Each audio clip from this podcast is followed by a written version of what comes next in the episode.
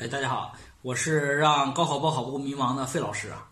呃，今天呢，这个讲一讲公费师范生啊。呃，有好多的家长往年的时候都在纠结，我要到底要不要报公费师范生？实际上呢，费老师一直跟大家讲哈，你选择报与不报，一定是啥呢？报是奔着这些条件、这些因素你都知道了，然后呢合适去报；不报，一定是因为这里边的条件有很多东西呢，你觉得是有负担的，或者不想去，不想未来造成。不好的结果你就不报，那也就是说，实际上就是对公费师范生这件事儿，你一定要仔细的去分清楚啊。先说报的报的道理哈，公费师范生是咋回事？公费师范生实际上呢，就是，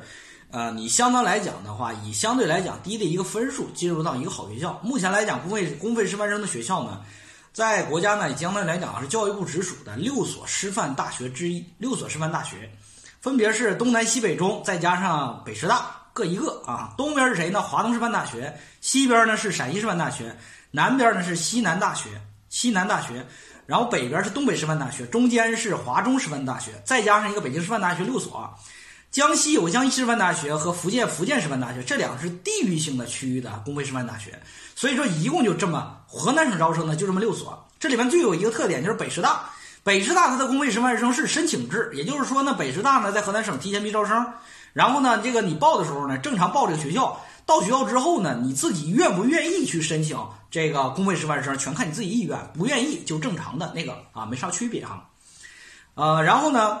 所有这六所学校都在提前批招生，也就是说提前批你没录上的话，它不影响你本科一批录取。但是的话，你要知道啊，提前批它录走了，那你本科一批这个学校你就没戏了，就这回事儿。所以说别犯迷糊啊，提前批只有。确定报和确定不报没有模棱两可，有好多往年同学就说试试看的态度，哎，提前批录走了，实际上录的还不如一本的好，所以说很后悔，这一定要知道啊。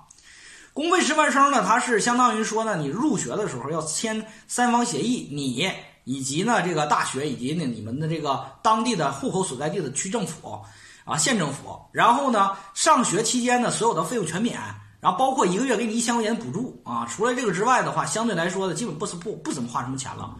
啊，奖学金呢你该拿还拿，呃，除了这些之外，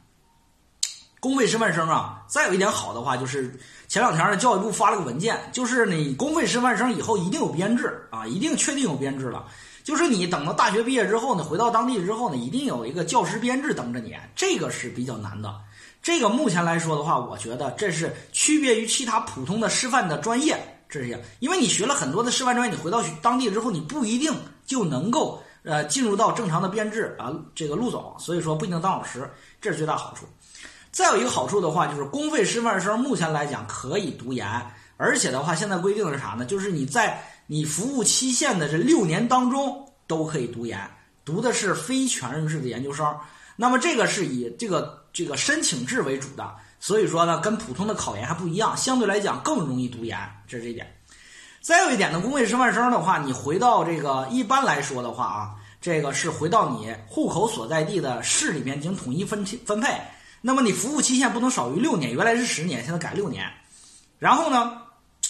有一点，其中第一年至少一年一定是在村镇一级的中小学这个。这个教学，但是呢，呃，这个这个这个，你的这个这个这个工资是和呃县里边给你开的工资是一样的，所以这个你不用担心。但是一定有一年的服务啊。然后呢，再有一点的话，就是公费师范生目前来说可以啥呢？双向选择。也就是说，原来大家觉得一定会被分到这个上山下乡的地方，其实不是哈。你到你的这个大四的时候的话，你们当地的这个这个县政府，包括呢市里边的一些部门，都会和这个学校进行报报计划，然后学校呢也会根据这个情况呢，把你们的信息交给当地的政府，然后双方进行选择，有招聘会。所以说也相当于啥呢？只要你平时在大学里边学习成绩不错的话，一般来讲你不会被分配到那些什么乡镇一级。但是的话，哎，但是什么呢？如果你说你一直以来这学习不努力啊，门门挂科，那等到那个时候的话，你一定是被分配上山下乡，那这是肯定的。这个社会永远是适者生存，优胜劣汰。所以说到那个时候，你就记住一点：人不行就别怪路不平就行了。这就是公费师范生的一个典型特点。啊，这个公费师范生的分数有多大优惠呢？咱举个例子啊，比如说华东师范大学，这学校呢 是上海市的一所重点985，正常收分六百三，但是呢，公费师范生差不多五百八九就够了。然后呢，陕西师范大学六百一的学校，差不多呢五百六七就够了。东北师范大学呢，可能稍微更低一点，所以这个降幅呢，就有相当于有个四十多分的差距。那这样来讲的话，对于一个想低分上好学校的同学来说，还真是不错啊。再有一点的话，这两年公费师范生呢，不光招普通文理生啊，现在也开始招美术生了。所以说，美术生去年我这有一个孩子，就是当时就是问我费老师，我我这个学美术的，我想当老师。嗯，我我能不能走公费师范生？我说你受那个你你能接受这个条件不？我一二三给他讲了一下哈，他说没问题啊，这些东西都能接受。我就是想做一个老师，我觉得很好，从小到大有这个梦想。我说 OK，那没问题啊。这个孩子当时呢，这个分数呢其实还挺低的，最后就去了这个陕西师范大学啊，非常的高兴。收到通知书的话，简直非常高兴。